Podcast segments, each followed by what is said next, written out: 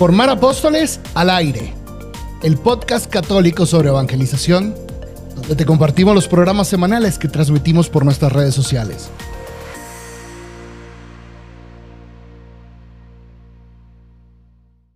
Explícanos entonces, Moni, de dónde tomamos las reflexiones de hoy. Ok, pues bueno, bienvenidos otra vez todos. Este, este, esta transmisión de hoy vamos a hablar sobre los retos de la cultura actual y tomamos o nos inspiramos en un discurso que dio Monseñor José Gómez en el Congreso de Católicos y Vía Pública.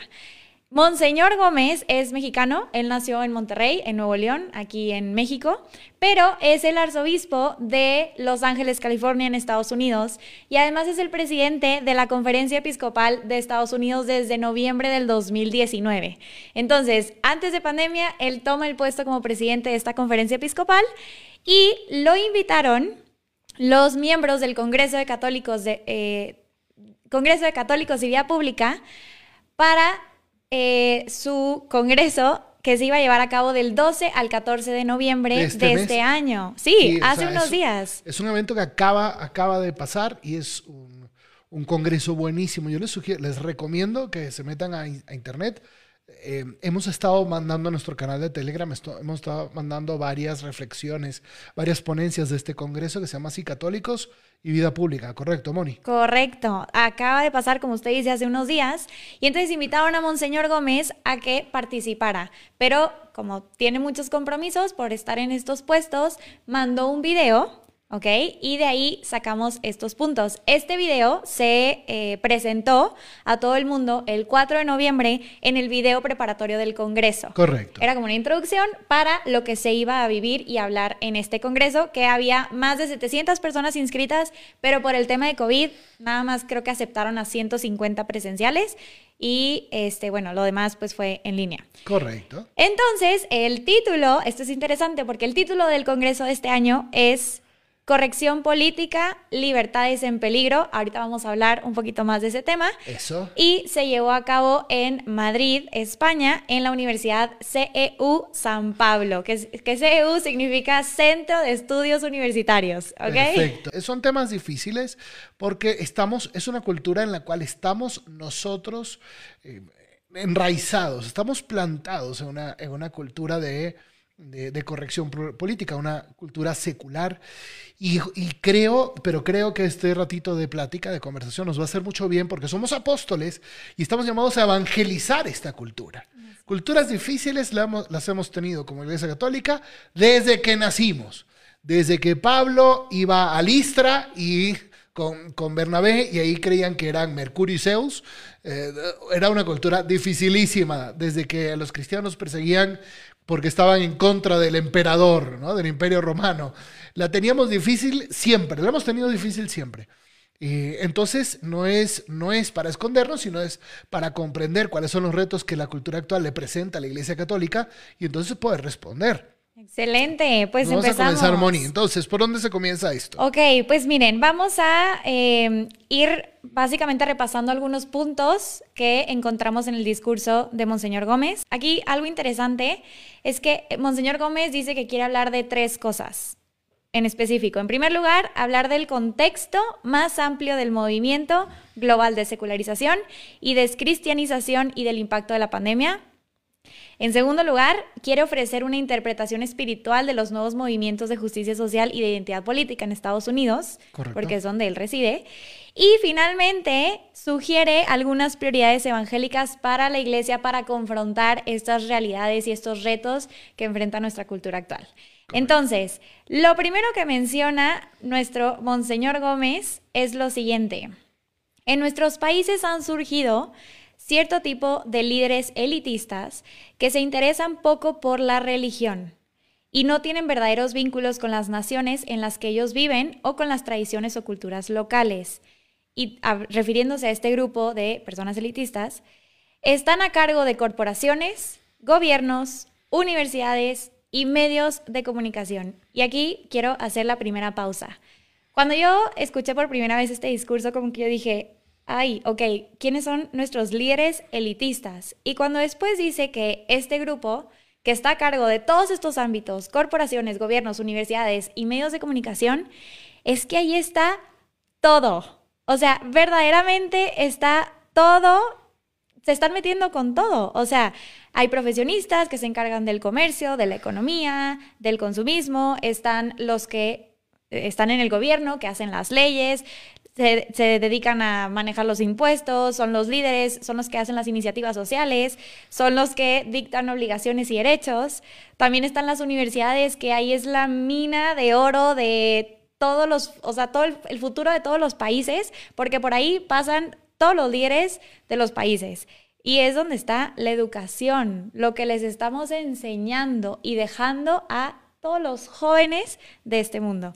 Sí, efectivamente, estamos, nos estamos dando cuenta que hay algunas, eh, impulsados también por la ONU, por por ejemplo, esta Agenda 2030, son, son personas, grupos, eh, realidades internacionales que entonces van impulsando pues, unos, unos paradigmas, ya llevan muchos años haciéndolo esto, donde se le suman también personas muy acaudaladas, de, de, muchísimo, de muchísimo dinero, otros grupos, y entonces son, son, son son personas o eh, entidades que están detrás de eh, políticas, de, como dice aquí, medios de comunicación, universidades, etcétera, etcétera, que van adquiriendo un poder muy fuerte. Ahora, em, ellos también como que son un resultado de esta cultura de secularización que, de la que hablamos, señor Gómez. ¿Qué es la secularización? La secularización simplemente es la cancelación de Dios de nuestra vida real, de nuestra vida ordinaria se cancela a Dios de la política, de la economía, se le, la, religión pues se esconde como en un, en un ámbito privado que no puede tener ninguna repercusión social. Entonces, una ciudad, una sociedad, un país, una cultura secularizada es, es, pues un, es, aquella que ha expulsado a Dios del, del ámbito ordinario, del ámbito público. Entonces ya no tiene, Dios no tiene nada que decir en la ética, en la moral, en, las leyes, en nada. Entonces él dice, bueno, estamos viviendo en, este, en un momento en donde, hay, porque está, empieza a hablar del contexto, estamos viviendo en un contexto mundial de secularización, estamos viviendo un contexto mundial donde hay grupos que están impulsando fuertemente una agenda y ahí es donde nosotros eh, donde nosotros nos encontramos. Y esto va a tener repercusiones enormes porque si cancelas a Dios, pues ya el hombre, y el hombre ya no es imagen y semejanza de Dios, pues el hombre se tiene que construir a sí mismo y los que vayan poniendo los paradigmas van ganando en esa construcción del hombre. Entonces, de todo esto vamos a platicar hoy. Justo, y como dice Monseñor Gómez, la secularización es sinónimo o significa la descristianización. Entonces, la cristiandad pues va hacia abajo, ¿no? Y, sigue mencionando más adelante lo siguiente, que dentro de esta cosmovisión elitista que menciona el padre, no hay necesidad de sistemas de creencias y religiones anticuadas. La religión y especialmente el cristianismo es algo que solo es un estorbo para el tipo de sociedad que ellos esperan o que, anhelan o que esperan construir.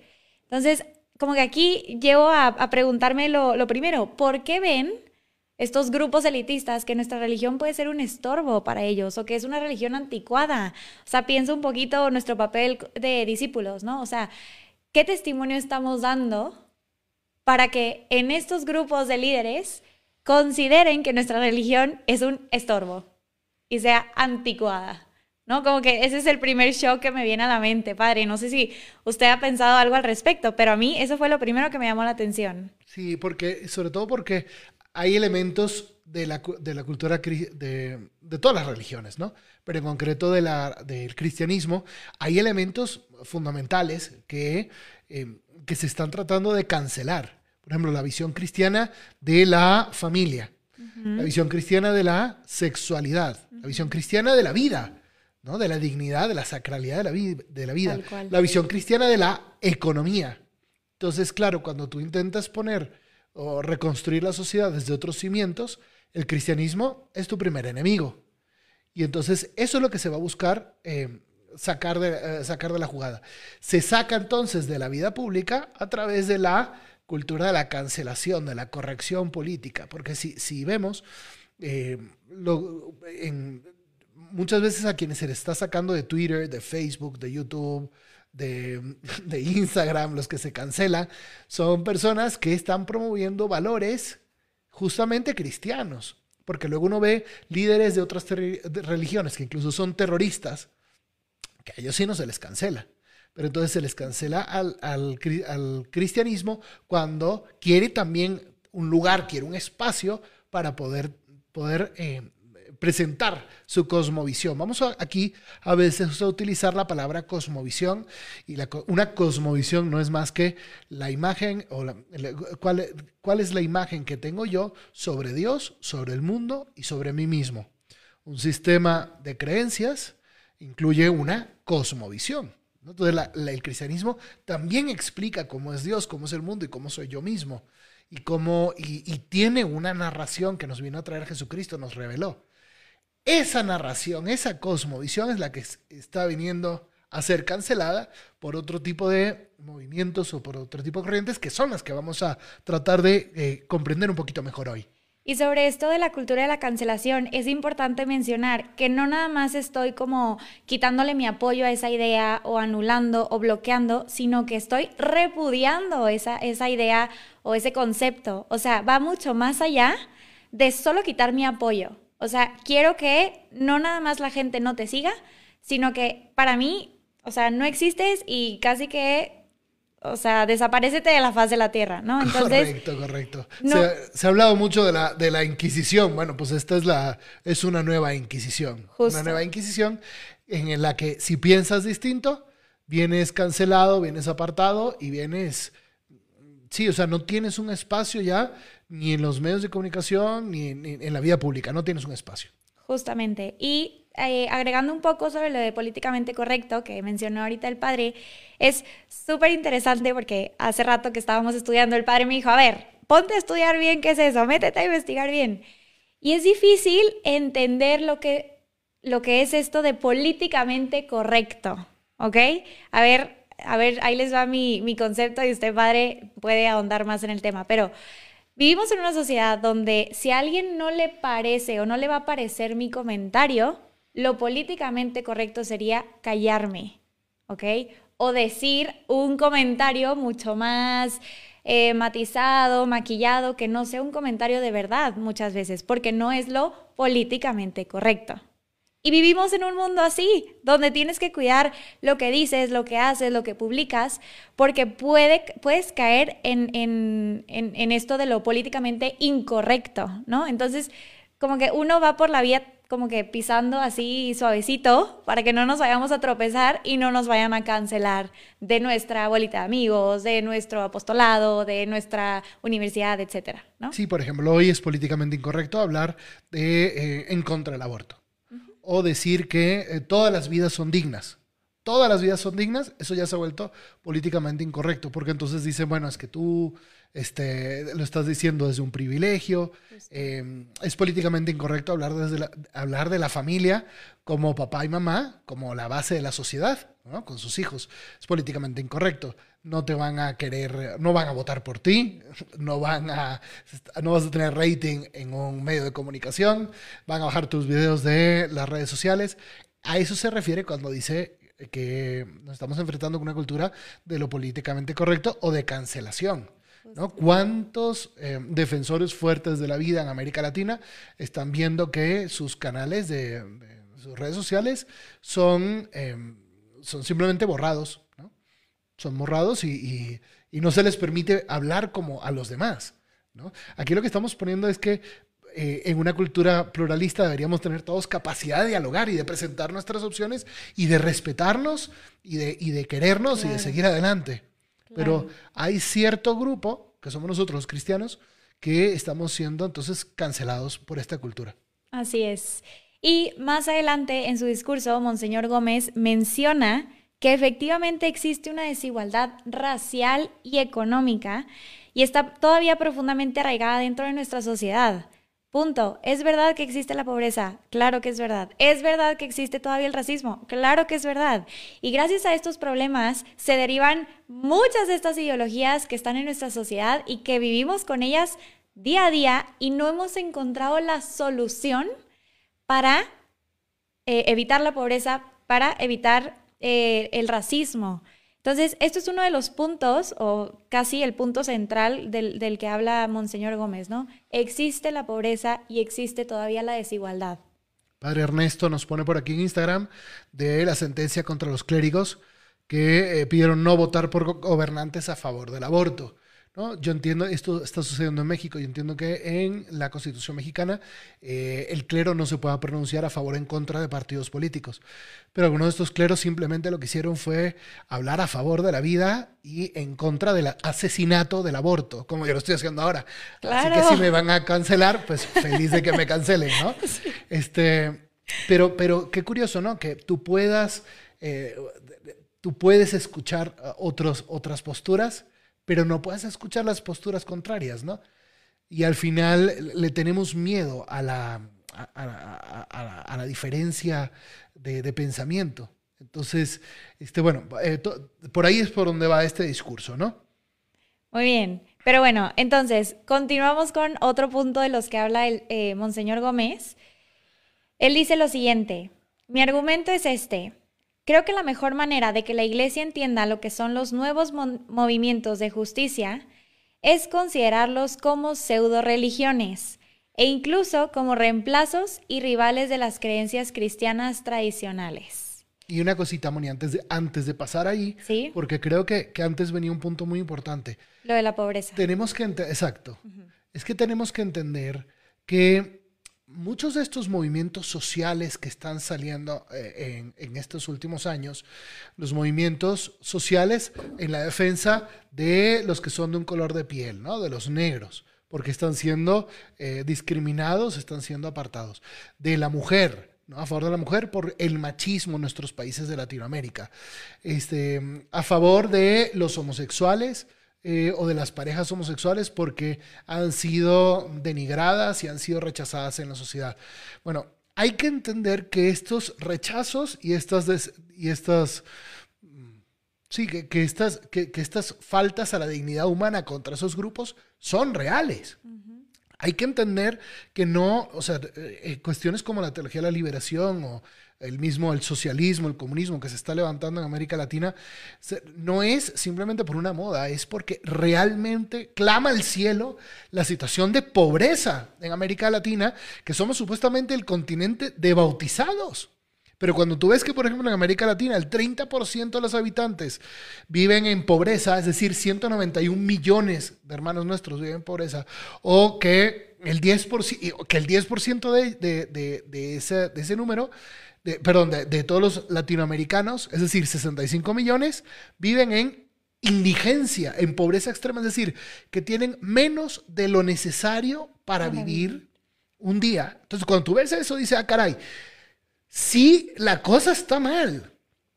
Y los sistemas políticos no han ido dando respuestas. Y muchos, tristemente, muchos, muchos eh, partidos políticos que se han autodenominado cristianos y cuando uno ve que los presidentes de nuestros países en, una grandísima cantidad han sido bautizados, es decir, discípulos de Jesucristo, y se ha promovido tanta corrupción y tanta desigualdad eh, y, tanto atropello, entonces uno se da cuenta que realmente estos, eh, estos nuevos movimientos que surgen eh, están tratando de gritar a favor de, alguien que sufre. Así es. Y no han encontrado siempre la respuesta en los, nosotros los bautizados, en nosotros los católicos.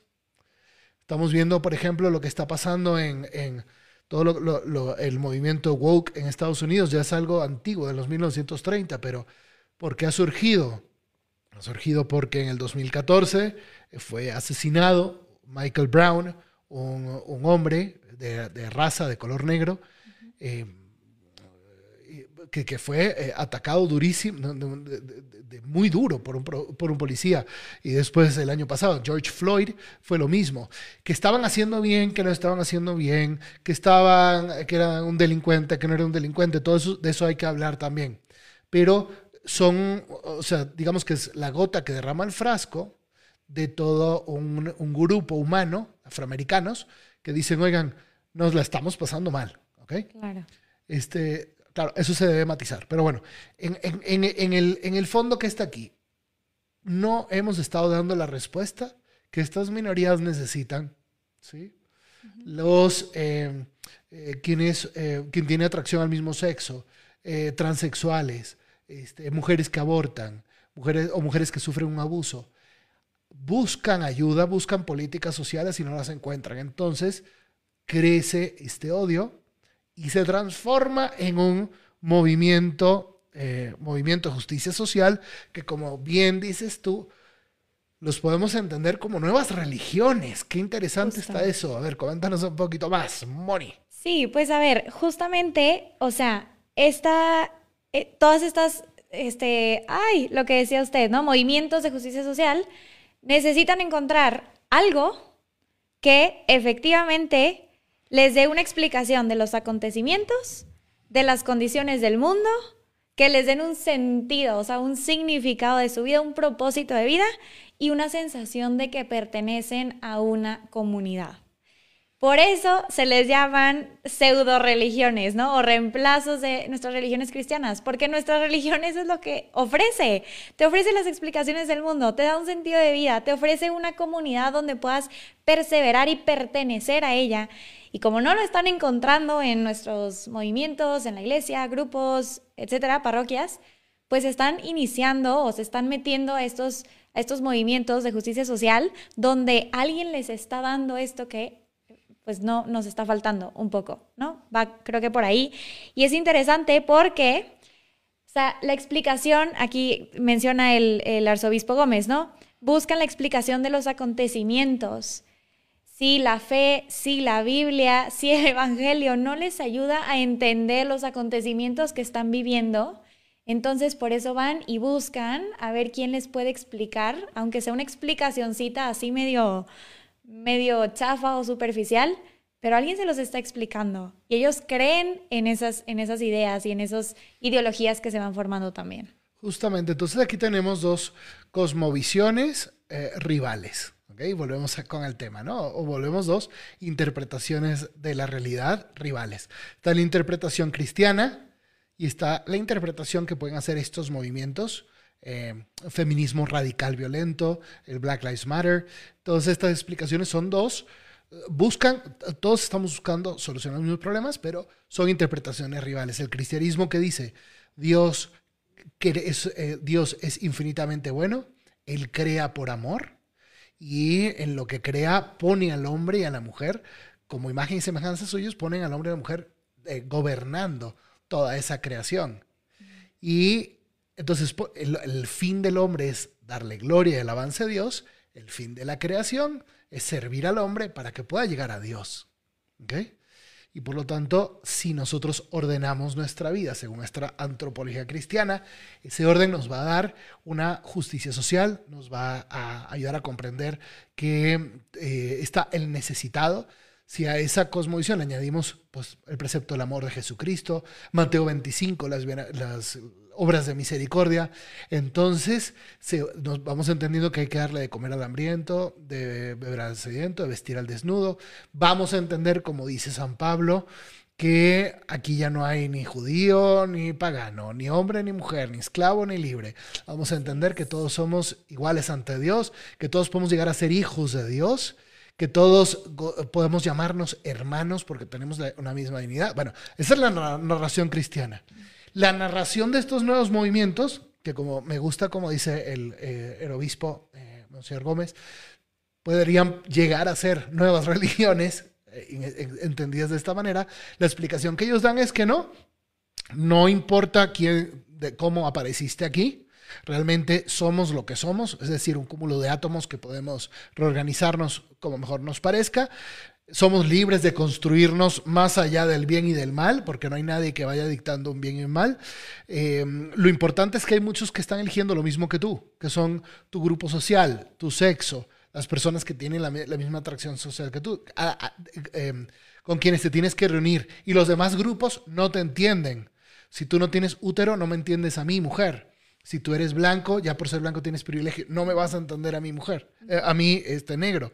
Y entonces como nuestro grupo sufre opresión, como somos víctimas de esta opresión, tenemos que levantarnos violentamente contra el otro grupo. Entonces, ¿dónde está la salvación en este relato? Bueno, somos eh, en esta lucha de opuestos, eh, pues a ver quién gana. Por eso necesitamos conseguir poder político, necesitamos este, conseguir eh, ver que se haga un acuerdo mayor de nuestros derechos. No es, que existe una naturaleza humana eh, creada por Dios su imagen y semejanza, sino que tenemos que construirla nosotros gritando y a ver quién grita más fuerte y quién destruye más. Entonces, y, y si además logramos que los medios de comunicación proclamen fuertemente la, nuestra verdad, hasta normalizarla, entonces probablemente, sí, dejaremos de sufrir. ¿Se fijan cómo son? O sea, estamos buscando lo mismo. Sí. Estamos buscando que la mujer sea respetada con dignidad. Que no importa si eres negro, eh, blanco, amarillo, latino, asiático, no, no importa eso, somos, somos todos hermanos. Tenemos la dignidad de ser todos criaturas de Dios. Este, no, no importa que tu religión sea musulmán, judío, cristiano, podemos vivir juntos, ¿no? Este, estamos, estamos todos buscando, buscando esa convivencia, esa fraternidad. El problema es qué es lo que, eh, esto, este, cómo se está infundiendo esta nueva cultura, que entonces te cancela si tú piensas distinto. Sí, y lo que usted dice, padre, todos estos movimientos tienen intenciones buenas. O sea, no hay un movimiento que diga, ay, vamos a...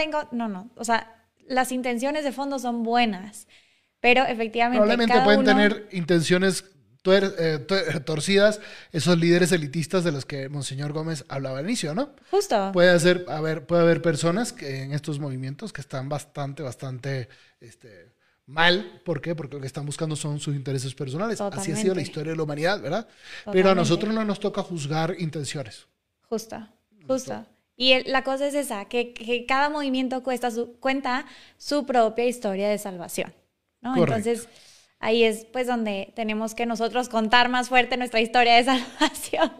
para que vamos a llegar, por eso estamos, estamos llegando a la evangelización. Bueno, este, espero, que, espero que sí estén estén aquí siguiéndonos. Es, un tema más filosófico, más intelectual, em, que sabemos que en nuestros talleres pues hablamos mucho más de, herramientas mucho más em, accesibles y más prácticas, pero bueno, es interesante ponernos estas cuestiones, hablarlas en nuestros grupos y parroquias y saber cómo poder dar respuesta a todas estas realidades, ¿verdad? Así es. Y me encanta que también Monseñor Gómez menciona un poco de, de, o sea, en línea de esto de la historia de la salvación que cuenta cada movimiento, pues como que cuál es la historia de la salvación que contamos nosotros, cuál es nuestra historia cristiana. Y es súper sencilla, es el querigma, tanto que hablamos del querigma en formar apóstoles. Correcto, es el querigma. O sea, literal, fuimos creados a imagen y semejanza de Dios para vivir una vida de plenitud, de bendición, llena de amor, pero vino el pecado, obviamente, el pecado, y por Satanás, eso nos alejamos unos de otros. Es el que nos divide, el diablo nos divide entre inocentes, culpables, aliados, enemigos. Exactamente, pero por la misericordia de Dios y su amor, y su amor hacia nosotros, fuimos salvados por medio de la muerte y resurrección de Cristo.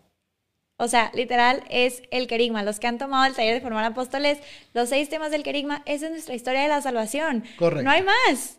Y es la que tenemos que proclamar a todo el mundo. Y siguiendo justo con esto, eh, hemos sido hechos a imagen y semejanza de Dios. Somos o podemos ser, todos podemos ser hijos de Dios, porque todos podemos bautizarnos en algún punto de nuestra vida y por lo tanto seguir sus mandamientos y así amarnos como hermanos unos a otros. Y todo esto del tema del racismo y la pobreza, que son los dos puntos centrales de lo que quiere, digamos, como atacar eh, el obispo, es la solución es el amor, tratarnos como hermanos, respetarnos unos a otros, cuidarnos unos a otros, corregirnos también unos a otros, porque la corrección fraterna también es parte de, la caridad, ¿no? Pero si, si nos vamos un poquito por ahí, o sea, si nos empapamos un poquito más, conocemos nuestra historia y proclamamos la belleza y su verdad, estoy segurísima que muchos, muchos, muchos van a regresar a, a su fe y encontrar nuevamente esta historia de salvación. Sí, y sobre todo porque em, es interesante ver cómo eh, los papas nos han ido recordando en estos últimos años, desde Juan Pablo II. Juan Pablo II vivió el comunismo, vivió el nazismo, entonces por lo tanto él decía, es posible crear, eh, levantar una ciudad, una civilización sin Dios. Claro que es posible, él lo vivió. Pero dice, de todas maneras, esa, esa civilización terminará, eh, terminará yendo en contra del propio hombre. Benedicto XVI decía que el eclipse de Dios lleva al eclipse de la persona humana, porque cuando nos olvidamos de Dios, ya no vemos la imagen de Dios en nuestro prójimo. Así es. ¿no? no, no, entiendo que mi prójimo es sagrado, tiene una dignidad enorme. El Papa Francisco en Fratelli Tutti dice que si no creemos eh, que Dios es nuestro Padre, no encontraremos motivo para tratar a los demás como hermanos y hermanas.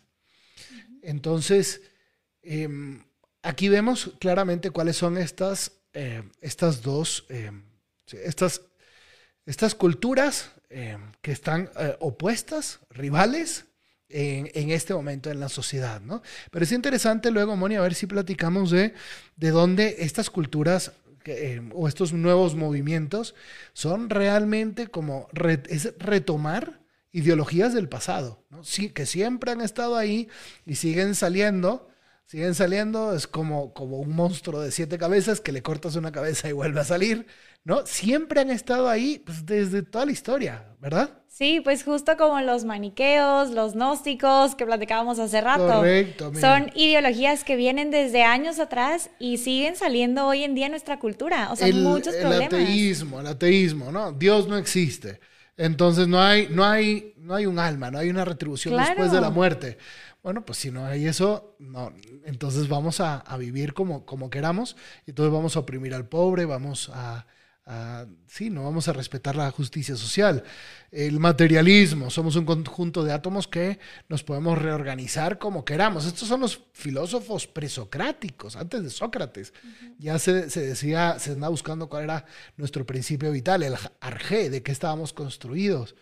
Los maniqueos ven, ven el mundo como una lucha entre opuestos, entre el bien, y el mal, entre el hombre y la mujer, entre el blanco y el negro entre ¿no? los gnósticos. Bueno, lo importante es el pensamiento y lo que tú pienses lo puedes crear. Entonces, fíjate qué interesante, porque la visión cristiana es no, Dios te ha creado hombre, mujer y te quiere dar los medios para que tú lo puedas vivir. No, lo que tú pienses lo eres. Y si hoy piensas que eres esto, pues puede ser, puede ser esto, eh, sin importar nada más.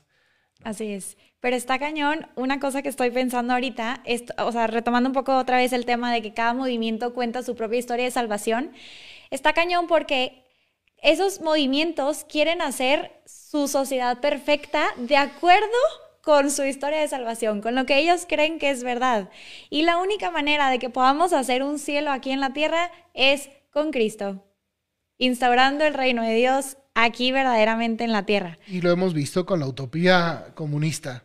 Yo soy venezolano, en mi país está sufriendo, supuestamente ayer hubo elecciones, otra vez, este, eh, de, manera sorprendente, volvió a ganar eh, el mismo partido que ha estado ahí 20 años más. Este, entonces han prometido un, eh, un, paraíso en la tierra y lo que logran son muertes, atropellos, un éxodo masivo de personas a otros lugares y eso lo estamos viendo en varios en otros países. Y atención, igual el, capitalismo salvaje quisiera proponer que es la solución de, de, todas las eh, realidades en la vida, pero vemos cómo generan eh, pobreza y estos movimientos sociales están rebelando contra eso, ese capitalismo que, imperó, eh, imperó, y sigue imperando en, nuestro, en nuestros países. Entonces, la utopía es, un esfuerzo pelagiano. el, pelagianismo es decir, yo puedo construir mi vida sin necesidad de Dios. Pero Pelagio era el contrincante de, em, San Agustín. Estamos hablando del año 300, del año 300, y esa filosofía se le sigue llamando pelagianismo desde entonces. Realmente no hay nada nuevo, es lo mismo que se viene a lo largo de la historia, que viene saliendo, que viene saliendo y, que se viene, sí, que, que, se viene, se viene reproponiendo. Claro. Sí, nada más está disfrazadita con nuevos términos o nuevas palabras, pero justo viene saliendo. Entonces lo que va pasando al final es que estas ideologías, como no promueven la persona, no pueden promover el verdadero desarrollo humano y el desarrollo de la sociedad. Y una ciudad, la política está, el, el, fin de la política es dar las condiciones necesarias para que se viva el bien común y para que la persona se desarrolle.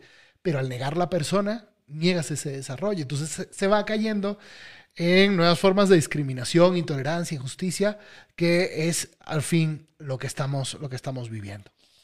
Totalmente, Entonces, ¿qué se debe hacer? Sí, oigan, porque aquí van a decir, oigan, ¿qué onda la depresión y el pesimismo del padre Rafa y Moni? Ya Tranquilos. veo, es- ya veo que lo andan poniendo aquí en los comentarios.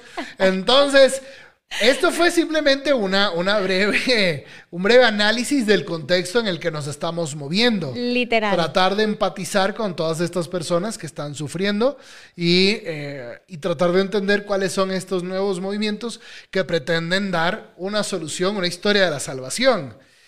Pero ¿qué es lo que pasa? Que el mundo no necesita nuevas religiones.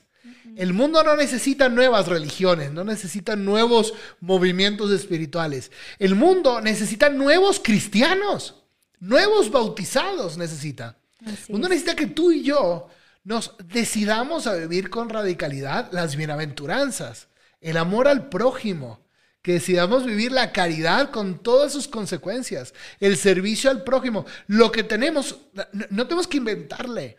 El mundo necesita un nuevo anuncio, como tú decías ahora, Moni, un nuevo anuncio del querigma propuesto con nuestra sangre, con nuestra vida. Literal. Un compromiso de todos nosotros, obispos, sacerdotes, laicos, religiosas, todos, para vivir realmente un cristianismo y ofrecer entonces la respuesta que la humanidad, por la cual la humanidad está gritando. 100%. Y proclamar este querigma con mucha confianza, sin miedo, vivir los, los consejos evangélicos, obediencia, pobreza y castidad. Eso es básico, básico para poder nosotros ser los primeros en ayudar a estas, a estos, a estas personas que sufren de pobreza y que sufren de racismo, porque claro que lo sufren. Y además, el evangelio es la fuerza más poderosa para el cambio social. Lo hemos visto, o sea, desde que existió el mundo hasta ahorita el Evangelio, apóstoles. O sea, tenemos que meternos más a nuestra meditación, a orar con el Evangelio, a conocerlo más. O sea, como que si de algo me puedo, si algo puedo sacar de todo este discursito que hemos hecho, a ver, sí, necesitamos comprometernos, pero también necesitamos meditar y orar con la Biblia, con el Evangelio, conocer la vida de Cristo, imitarlo más para poder transmitirlo y ser verdaderos agentes de cambio. Si no, vamos a ir ahí por la vida, pues muy bonitos este, católicos nada más de bautizo, ¿no? Porque me bautizaron en algún día de mi vida y nunca más hice nada, nunca más. Y yo creo que ahí necesitamos redescubrir o retomar la doctrina social de la iglesia. Es bellísima la doctrina social de la iglesia. Se fundamenta en unos principios que son bastante lógicos. Las propuestas de la doctrina social de la iglesia incluso se las puede aceptar alguien que no crea en Dios. ¿No? como la, eh, la igualdad, la igual dignidad de todas las personas, la búsqueda del bien común, eh, son, son, son elementos bastante, bastante sencillos que todos podemos comprender y que nosotros católicos debemos proclamar. Porque yo me pregunto, que si, si todos estos movimientos están gritando la suya y están haciendo su propuesta, ¿Cómo es posible que nosotros no estemos, seamos capaces seamos valientes de también decir la propuesta nuestra? Nosotros Claro. tenemos muchísimo que decir al mundo. Obviamente que en estos años podemos estar avergonzados por los abusos sexuales del clero, porque no se ha vivido a la altura. No, muchísimos y- desastres que nuestra iglesia también ha tenido. Efectivamente, y tenemos que estar conscientes de, esto, de estos desastres y tenemos que comprometernos. Es tiempo de, de- de- de héroes, de mártires. El mártir es aquel que muere por, por una causa justa y en nuestro caso que muere por Jesucristo Sí. y por nuestra fe. Es tiempo de mártires porque claro que se nos va a tachar al decir, tú estás creyendo en esta iglesia que A, B, C y D. Sí, efectivamente. Yo, y a mí me ha tocado muchas veces decirlo, para Rafael, me ha tocado muchas veces decirlo, oye, ¿cómo puede ser que tú sigas en una iglesia que tal? Pues es que yo estoy tan convencido de Jesucristo que lo quiero ayudar a Él Claro. a llevar a cabo el cambio que Él necesita que llevemos. ¿no? pero no, es, pero, pero no estamos solos, somos muchísimos que estamos comprometidos con esta causa. Y como ustedes están viendo, es lo que el mundo necesita, es escuchar estos gritos de dignidad, de amor, de caridad, de no solo de tolerancia, sino de amor al prójimo, de amor a nuestros enemigos, aunque nos estén cancelando. Justo, pero como dice usted, para ganarnos el derecho de poder hablar, hay que escuchar. Y escuchar con atención requiere tiempo, o sea, hay que trabajar la escucha para ver verdaderamente eh, cuál es la necesidad del otro y ahora sí decirle, ok, vengo a proclamarte el Evangelio de Cristo. No así, ¿verdad? Pero en el diálogo tenemos que ganarnos también nosotros nuestro derecho para poder hablar y para poder dialogar y para poder presentar el Evangelio, para poder presentar nuestra historia de salvación, tal cual. Sí, en estos tiempos en los que estamos volviendo a un casi casi a un tribalismo precristiano, ese tribalismo en donde efectivamente cada tribu va buscando cómo sobrevivir y cómo puede, cómo puede salir adelante en la vida, y incluso eh, atacándose unos a otros y viendo por el propio, por el propio beneficio sin ver eh, a, por los demás. Eso es el tribalismo que estamos viviendo, que está esas separaciones, el diablo busca separar. Nosotros tenemos un, un mensaje hermosísimo, un mensaje de que todos hemos sido creados por Dios, que todos somos hermanos, que todos podemos llegar a ser hijos de Dios que todos podemos llegar a ser parte de la familia de Cristo, que es la iglesia. La iglesia es la familia de Dios. Este es el mensaje que urge anunciar. Y, esto nos tiene que hacer a nosotros, apóstoles, tomar esta noche una, una decisión.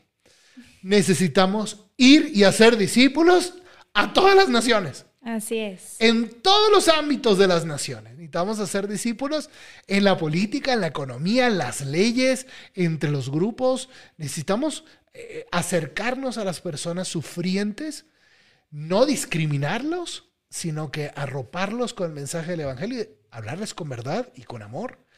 Eso es salir y hacer discípulos para que cada uno de ellos pueda ser más como Cristo. Y, aquí entra una cosa importante que es la búsqueda de la santidad. Queridos apóstoles, solo los santos pueden hacer algo por el mundo. El santo es aquel que imita a Jesucristo y em, la imagen de Cristo, gracias a Él, resplandece en todos los ambientes sociales. ¿Qué pasaría si Jesucristo hoy entrara a trabajar en un banco? o si Jesucristo trabajara, entrara a trabajar en un hospital, o si fuera un profesor universitario, o fuera un estudiante universitario contigo, ¿qué pasaría? Ahí se armaría una, una revolución, ¿verdad? Una revolución buena, porque verías a este que empieza a hacer milagros, que empieza a sanar, que empieza a liberar, que trae una, una doctrina maravillosa y con su peso moral, bueno, iría cambiando el ambiente donde está. Bueno, esa es tu misión y la mía como bautizado, ser otros Cristos por donde vamos. Sí. Ser otros Cristos por donde vamos. Yo sé que todo esto puede sonar muy idealista, pero es un ideal que saben que yo estoy dispuesto a morir por este ideal mil veces, porque vale más la pena vivir por este ideal que morir en una vida mediocre, quién sabe, tratando de buscar qué, soluciones y, este, eh, y cómo, hacerse de la vida, la vida, ¿no? Así es. Y Cristo vino por los, no vino por los justos, vino por los pecadores. Entonces, salgamos por aquellos que están alejados de la iglesia. O sea, ellos son con los primeros a los que tenemos que acudir para acercarlos un poquito más, para presentarles a Jesús, para decirles, oye, verdaderamente puedes tener una relación con Él, con esta persona que te salvó. Lo único que tienes que hacer es decirle sí, porque Él ya tomó la iniciativa. Dios ya tomó la iniciativa de todo. Lo único que tenemos que hacer nosotros es decirle sí. Sí, Señor, quiero hacer discípulos tuyos. Sí, Señor, voy a ser un instrumento tuyo para que muchos me puedan conocer te puedan conocer a través de mí. Sí, Jesús, aquí estoy, haz de mí lo que tú necesites hacer, casi, casi, ¿no? Y aquí también, este, esto es un llamado para todos aquellos que tienen algún cargo en la sociedad. De verdad, oponernos seriamente a cualquier tipo de injusticia social. A cualquier tipo de injusticia social. Si tú permites una injusticia social en tu, en tu realidad, estás colaborando con el auge de estas nuevas religiones, de estos movimientos. Si tú lo estás permitiendo, en algún momento va a reventar una ola de ira o de violencia eh, en, contra de, en contra de los opresores, que probablemente tú estás fomentando. Y esta injusticia social se, se puede vivir incluso en la casa. Se puede vivir dentro de tu casa, entre los hermanos, entre esposo y esposa. Se puede vivir en todas partes. Si vamos a ser discípulos de Cristo, lo vamos a hacer en serio, en el corazón de todas nuestras decisiones. Y vamos a impedir que, por ejemplo, este, se hable mal. Por ejemplo, si somos un grupo de hombres, no nos vamos a, estar permitiendo hablar mal de una manera baja sobre las mujeres. No nos lo permitimos. Porque entonces, si nos lo estamos permitiendo, simplemente todo lo que vayamos a hacer afuera por la mujer va a ser un parche que realmente no creemos. Si decimos, si estamos todo el tiempo eh, haciendo bromas de racismo y nuestras decisiones económicas las tomamos sin, sin considerar los menos favorecidos, todo lo que digamos de que hay que eh, eliminar la desigualdad social va a ser un parche. O somos cristianos de una sola pieza o no lo somos. Y sabe que la única manera de ser cristianos de una sola pieza creo que es proclamar a Cristo Rey de nuestras vidas. Y justo ayer que celebrábamos Cristo Rey, espero que todos hayan renunciado a todo aquello que los aleja de Él y verdaderamente proclamarlo y decir, es que en la manera en la que gasto dinero vas a ser tú quien gobierna esa parte. En la manera con la que me relaciono con los demás vas a ser tú, Cristo, quien gobierna esa parte.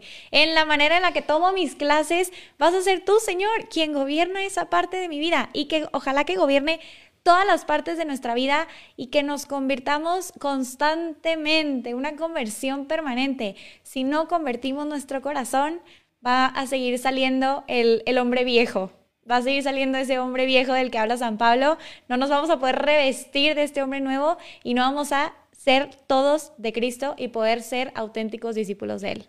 Entonces, por ahí otra, otra invitación, si se van a dormir temprano esta noche, dejen unos minutitos para hacer una verdadera, un verdadero, como un análisis, una reflexión de decir, Señor, ¿verdaderamente estás gobernando todos los ámbitos de mi vida? ¿Estás reinando en todos los ámbitos de mi vida? ¿O hay alguno en el que todavía no estás y te tengo que proclamar rey de esa parte? Y pensemos, nos preocupamos mucho de la secularización, de que en el mundo se ha expulsado a Dios y de que pues, realmente a todo el mundo, la gente dice, bueno, da igual. Da igual si Dios existe o no exista, tenemos que eh, vivir nuestra vida eh, según lo que nosotros construyamos. Nos quejamos mucho del relativismo, que es que pues al final tú tienes tu verdad, yo tengo la mía. Nos quejamos mucho del hedonismo, busquemos cada quien nuestro placer. Y siempre nos estamos quejando de todos estos enemigos culturales de la iglesia. Pero no seremos nosotros mismos los católicos, los bautizados, los cristianos, los que hemos generado el secularismo, el relativismo, el hedonismo y todas esas cosas, con nuestra manera de vivir, no reflejando a Dios en las calles, eh, de la manera como lo tenemos que reflejar. ¿No hemos ido nosotros impulsando a que se le saque oficialmente? Cuando nosotros católicos decimos que somos católicos, pero vivimos como, como paganos, como ateos, ¿No será que entonces nosotros estamos ayudando a las personas a entender que todo es relativo porque nosotros no le damos la importancia que tiene? Probablemente nosotros tenemos mucha culpa en el haber generado una sociedad relativista, una sociedad que al final todas las religiones son iguales, porque mira estos católicos. Creo entonces que tenemos que agradecerle mucho a Dios el florecimiento de nuevos grupos religiosos, de nuevo, de, toda la fuerza de los jóvenes. Aquí estoy con una joven, Moni Plata, y tengo la gracia de Dios de convivir con muchos jóvenes. Es mi trabajo. Eh, apoyamos en una universidad, muchos jóvenes que conocemos por internet. Es tremendo el renacer espiritual que se está viendo en el mundo. Y esto nos tiene que impulsar a vivir con mayor eh, eh, con mayor entereza, con mayor integridad nuestro cristianismo. Los jóvenes necesitan una propuesta bella, firme, una propuesta elegante, una propuesta que, eh, que, valga la pena vivir, una propuesta que valga la vida. Eso se está dando en tantos grupos, movimientos, organizaciones. Se está, se está, está viendo un florecer de vocaciones en muchos grupos, porque entonces el Espíritu Santo está diciendo, ok, probablemente no lo hicieron muy bien. pero yo estoy al mando. Yo estoy al mando. Y qué hermoso va a ser dentro de 100 años, 150 eh, años, cuando las personas volteen y digan, mira, allá en el 2022 fulano y fulano y fulana y fulana y fulano y este matrimonio y este sacerdote y este grupo de jóvenes estuvieron luchando por la santidad y a, todos ellos los estamos canonizando hoy. Bueno, son, el Espíritu Santo está obrando de eso y eh, eso a mí me da mucha emoción, Moni. Ay, sí, padre. Yo sé que hay muchos aquí que nos están escuchando porque quieren y anhelan verdaderamente esa santidad, alcanzar esa santidad que solamente se, se logra con la ayuda del Espíritu Santo. Mucha oración, mucho Espíritu Santo, mucha obediencia de los mandatos que nos dejó Cristo y, verdaderamente esto, proclamarlo rey a través de nuestras vidas. Y es súper bonito porque Monseñor Gómez termina mencionando em, que ya estamos por celebrar el, 40, perdón, el aniversario 490 de la aparición de Nuestra Señora de Guadalupe. Aquí 1531. nosotros estamos en México, entonces aquí se apareció la Virgen de Guadalupe y es muy bonito porque termina con esto último, ¿no? Y las palabras de María de Guadalupe en el Tepeyac me llenan de inspiración y de fortaleza. No estoy yo aquí que soy tu madre, no estás bajo mi sombra y resguardo. Justo le decía al padre, ¿no? Que cuando vi el video de la conferencia, bueno, yo casi lloraba con lo último porque decía, claro, es que ¿por qué tenemos miedo? ¿Por qué tenemos miedo? Tenemos a la Virgencita de nuestro lado, al Espíritu Santo de nuestro lado, a Dios de nuestro lado. Dejémonos, dejémonos eh, guiar por ellos. Y sobre todo ponernos en, ya que vamos a, a celebrar pues la aparición de la Virgen, pongámonos bajo su manto, resguardémonos ahí y confiémosle nuestra vida entera, nuestros proyectos, nuestros apostolados, nuestras parroquias, nuestros trabajos, nuestras universidades. Todo, ojalá se lo consagremos a ella. Ella es nuestra madre, es la mayor intercesora, entonces no podemos tener miedo. Ella nos lo dice, ¿no? No estoy yo aquí, que soy tu madre. Y comprendiendo que la Virgen María es la emperatriz de América Latina, pues con mucha más razón vamos a ir preparándonos en estos años que quedan para, eh, para el 2031, son los 500 años de la aparición de la Virgen de Guadalupe, y pedirle a ella que ella es la primera misionera, es la primera misionera, ella es la que se aparece en todas partes llevando a las personas a, a aceptar a Jesucristo como Rey y Señor de sus corazones. Este, vamos a pedirle a ella, consagrarnos a ella, Sí, vamos entonces a terminar con una oración a la Virgen María, ¿te parece bien? Así es. En nombre del Padre, del Hijo, del Espíritu Santo, amén. Buenas noches, María. Tú has estado muy presente aquí en nuestra conversación. Te amamos mucho, María, como nuestra madre, como la madre de Jesús, como la primera misionera que nos lleva a Jesús. Te entregamos todos los anhelos de nuestros corazones porque tu Hijo Cristo reine entregamos nuestros hogares, nuestras familias, nuestros colegios, nuestras universidades. Te entregamos nuestras parroquias, nuestros grupos, nuestros movimientos, nuestras diócesis. Ponemos bajo tu protección a todos nuestros obispos, a todos los líderes de nuestros grupos eclesiales, para que tú, María, nos ayudes a ser verdaderos apóstoles, verdaderos discípulos misioneros. Gracias, María, porque tú estás siempre presente. Permítenos prepararnos para el aniversario de tus apariciones. Guía a todos los que están en la Asamblea Eclesial de América Latina para que podamos implementar fuertemente Aparecida, para que sigamos haciendo discípulos misioneros y nuestros pueblos en Cristo tengan vida. María, que siempre podamos experimentar la alegría, la dulce alegría de evangelizar. Que seamos valientes para salir, como saliste tú, a visitar a Isabel, tu prima, que seamos nosotros también valientes para salir a anunciar a todos la alegría del Evangelio, el querigma, y que lo podamos vivir, para que no las personas nunca necesiten otro grupo, otra ideología, otra corriente, que al final les va a terminar haciendo daño. María, nos ponemos bajo tu protección y te decimos, Dios te salve María, llena eres de gracia, el Señor es contigo. Bendita eres entre todas las mujeres y bendito el fruto de tu vientre Jesús. Santa María, Madre de Dios, ruega por nosotros los pecadores, ahora y en la hora de nuestra muerte. Amén. María, Reina de los Apóstoles, ruega por nosotros. del Padre, del Hijo y del Espíritu Santo. Amén. Si te gustó este episodio, suscríbete, dale like y síguenos en nuestras redes sociales. Pero sobre todo, no te olvides de reenviárselo a otro apóstol que le pueda ayudar en su formación. Dios te bendiga.